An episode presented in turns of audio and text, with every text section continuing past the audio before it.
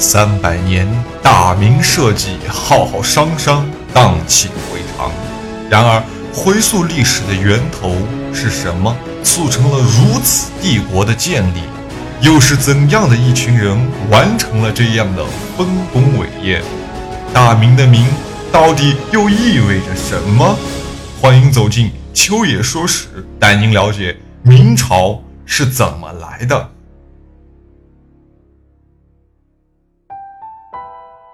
小明王韩林儿被朱元璋所搭救，受到了极大的礼遇。但是之后呢的故事其实就跟他没什么关系了。这是为啥呢？原因也很简单哈，中路军没了，西路军早就没了，北伐失败了，就连大本营汴梁城也丢了。那么仅剩的东路军呢也不咋样啊，是不是？毛贵死了，继续组带人我杀了回来，又把赵军又给杀了。田丰和王世成又也干起来了。整个山东从原本的国泰民安，瞬间变得是战火连天，民不聊生。我们呢就先且把小明王韩林儿放在一边不提，来单独看一看韩宋最后的一片土地——山东又发生了些什么事儿。到了至正二十一年，也就是一三六一年的夏天，那个开着挂一样的男人察罕帖木儿向山东红巾军发起了总攻。哎。红巾军的首领呢，田丰、王世成打了没几下子，被削的那个惨呐，是不是？史书中记载是两个字，叫降之。什么叫降之呢？就是投降了，对不对？那可不得投降嘛，打又打不过人家，人家人民币玩家，你再厉害，你干不过开挂的，那你说咋办？不打了呗？那你再说朝鲜铁木儿这边呢，那老开心了，人家也不想打呀，是不是？我开挂是要花钱的。那些个精兵猛将啊，都是用钱堆出来的，一分钱一分货，是不是？所以其实双方的态度都是一样的，能谈咱就谈，能不打就不打，尽量不打，是吧？那好，这会儿基本上山东的各路强敌已经被察罕帖木儿肃清干净了，那么接下来的就只用拿下一都，山东就又重新回到元朝廷手里了。这一年的十月，哈，察罕帖木儿率领大军围进那个一都。毛贵生前的部将叫做陈老头，哎，坚持抵抗，绝不投降，很好的继承了毛贵的硬气和决心，就是不投降，咋地，咋打都不投，是吧？那我们来讲这个将军他到底厉害吗？其实怎么说呢？我们现在来分析，应该不算很厉害。为啥？陈将军，也就是陈老头啊，今天连个真名都没有，我们啥也找不到他的记载。这个脑头的脑啊，是一个反犬旁，一个温柔的柔字。哎，它是一种猴子。陈老头的这个名称啊，据推算，他可能是元军给他起的一个外号，是侮辱他的一种说法。还有一种说法就是，这个大哥的身手非常敏捷，就像猴子一样快，所以得了一个陈老头哎这样的江湖贺号。再一种说法就是讲他耍的一手好脑头稿。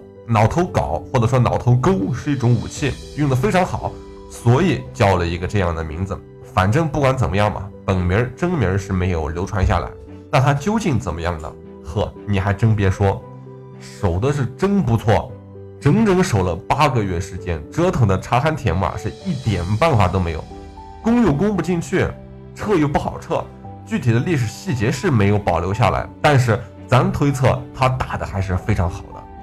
到了次年，至正二十三年的六月，田丰、王世成二人就请察罕帖木儿到他们的营里去检查工作，哎，检验部队嘛。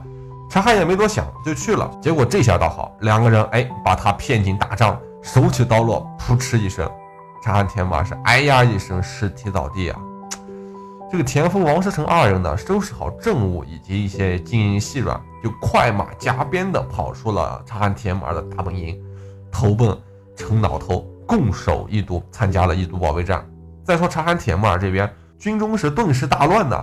大家万万没想到，自己这边那么那样一个叱咤风云的元帅，一个大人物，就这样不明不白的被人害死了，对吧？这么大的英雄，是万万没想到最后落得这样的一个下场。他的儿子就是阔阔铁木儿，也就是咱们以前经常讲到的那个叫什么王保保，他承袭了父亲的职位，继续统领着大军。围攻义都，为了报杀父之仇啊，王保保就引兵誓要攻破义都。他发誓好，但是怎么攻是一个问题。哎，灵机一动，王保保掘开了河堤，引河水灌城。城外的人是焦灼不安，城内的人更是苦不堪言呀。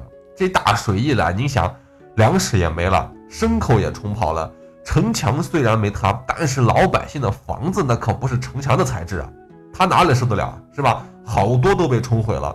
程老头带着部将就这样多方防御，苦苦坚守了一整年，誓死不降，非常的殷切啊。援军那是丧伤亡惨重，不用说了，守军更是粮尽草绝，马上要没得吃了，是吧？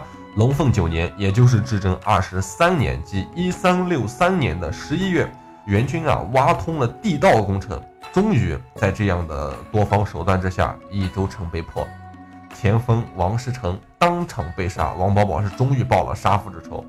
程老头呢等二十余名部将啊被俘虏押解到了大都，最后英勇就义。毛贵的儿子小毛啊，我们不知道他的名字，小毛最终是不知所踪。从此消失在了历史的洪流之中。紧接着，举州城陷，哎，山东的红巾军就这样被彻底的镇压了。躲在安丰的韩宋政权，在名义上就只存下了朱元璋的江南行省。哎，在至正二十三年，也就是一三六三年的二月，在陈老头与察罕铁木儿激战正酣的时候，躲在平江，就是今天江苏的张士诚啊，趁机趁空虚之机，派遣大将。吕征进攻了安丰，哎，刘福通带领着最后的部队进行了顽强的抵抗。韩林儿呢，急向朱元璋求救。由于当时的小明王啊，他怎么说也是天下共主嘛，对吧？所以朱元璋是不得不救。再加上他也非常的清楚，如果这个时候安丰城破，张士诚的势力一定会得到扩大的，他一定会变得更加强大。那个时候自己能不能自保都很难说了。那这那这你就明白了。这场战役对于老朱来说是有多重要，对吧？收到了求救信以后，老朱亲自率领军队前往支援，但是没想到还是来晚了。这个时候的吕征啊，已经进城，并且杀掉了刘福通。朱元璋来了以后，赶走了吕征，拥护着韩林儿返回，让他就最后住在了滁州。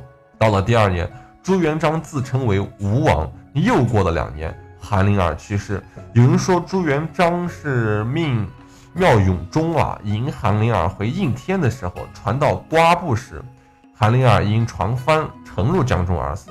但其实这也是一个历史公案了，有时间咱们专门去讲这段。谁也不知道小明王韩灵儿死的那一天到底发生了什么。那么这一切结束了吗？当然没有了。在红巾军起义之前，天下唯一的正朔在哪？在元朝廷的手里。哎，但是元朝的红军与他的残暴，逼得老百姓是穷起而反之。为啥？没活路。于是就有了什么红巾军啊，什么的，对吧？在汉人眼中，此时的元朝廷啊，它更像是一座压在他们头上的大山。所以百姓们需要一个新的中心，韩宋政权就这样应运而生了。那么这个时候，一个二元对立的状态就慢慢形成了。在元朝廷的眼中，那我们才是正说呀，对不对？金史、辽史、宋史，这个是我们修的嘛？儒家传统经典都在我们这儿传播的，对不对？凭什么你突然冒出来的一个新政权和我们对立，对吧？那我们再说韩宋这边，那我们也不认你们呀，是不是？老百姓拥护的是我，我是大宋最合法的继承人，我是宋徽宗的后人，虽然这是他们自己自圆其说的一个说法，大宋的正统应该在我这儿才对呀。对不对？你一个少数民族，你不应该滚回你的北方去吗？你还你记得啊，还得把传国玉玺留给我，是吧？于是这两方面就这样一直掐了十二年，直到小明王的死，这一边大宋的正统就这样随着老朱自称吴王的称号继承到了他自己的这一边。我们相比较一下哈，此时的陈友谅、张士诚和天完政权。为什么会从之前的多方混战到现在的针对朱元璋的一致对外？其实原因就在这儿，他们不服啊，是不是？凭什么服？凭啥你把小小明王韩林儿弄到你那儿去了？你把持着小明王，那我们算啥？是不是？那不行啊，对吧？你本来是一个反整割据的小诸侯，是吧？咱都在一个起跑线上，这下好，你突然间一下子变成了合法性最强的一方，咱不说兵力，就说合法性，现在你是最强的一方。我们谁也不乐意啊，所以那我们就针对你，对吧？你明白了吗？这就是当时天下的形势。好，那么这下就好了。我们做了这么久的铺垫，故事终于进行到了我们的重点部分——明朝开国皇帝朱元璋的身上。那么朱元璋又是怎么一回事呢？朱元璋啊，我们今人言及这位赫赫大名的皇帝，经常想到的四个字肯定是凶残可怕之类的，是吧？因为他诛杀了太多的功臣，人物性格方面也显得是非常的阴沉吧，或者说是阴险。也确实，这位明朝的太祖爷呀，他是以严酷治国著称的，他尽揽了朝中所有大权于自己一个人的手里，还建立了像锦衣卫呀。这些皇家特务组织，同时他也在禁锢老百姓的思想。在梅毅先生啊有一本书叫做《纵欲的困惑》中描写到，为了诛除功臣，他是机关算尽，大肆罗织，戕害无数无辜的人命。在朱元璋时代，帝王皇权不仅仅是被神化，也被推至于至高无上、不容置疑的顶尖地位，同时。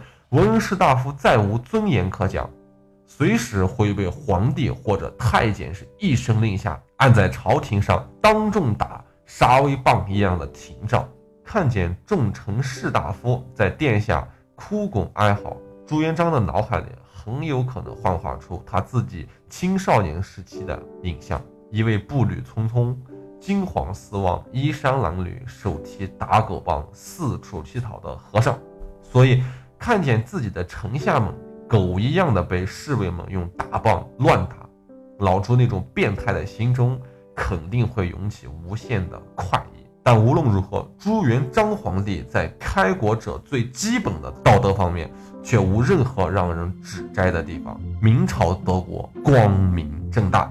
下一期。我们将进入新的篇章，我的发家史，明朝是怎么来的？感谢您的捧场，我是秋野。如果您在听节目的过程中想知道更多秋野的故事，或者说想听到秋野的更多其他节目，您可以添加秋野的个人微信账号。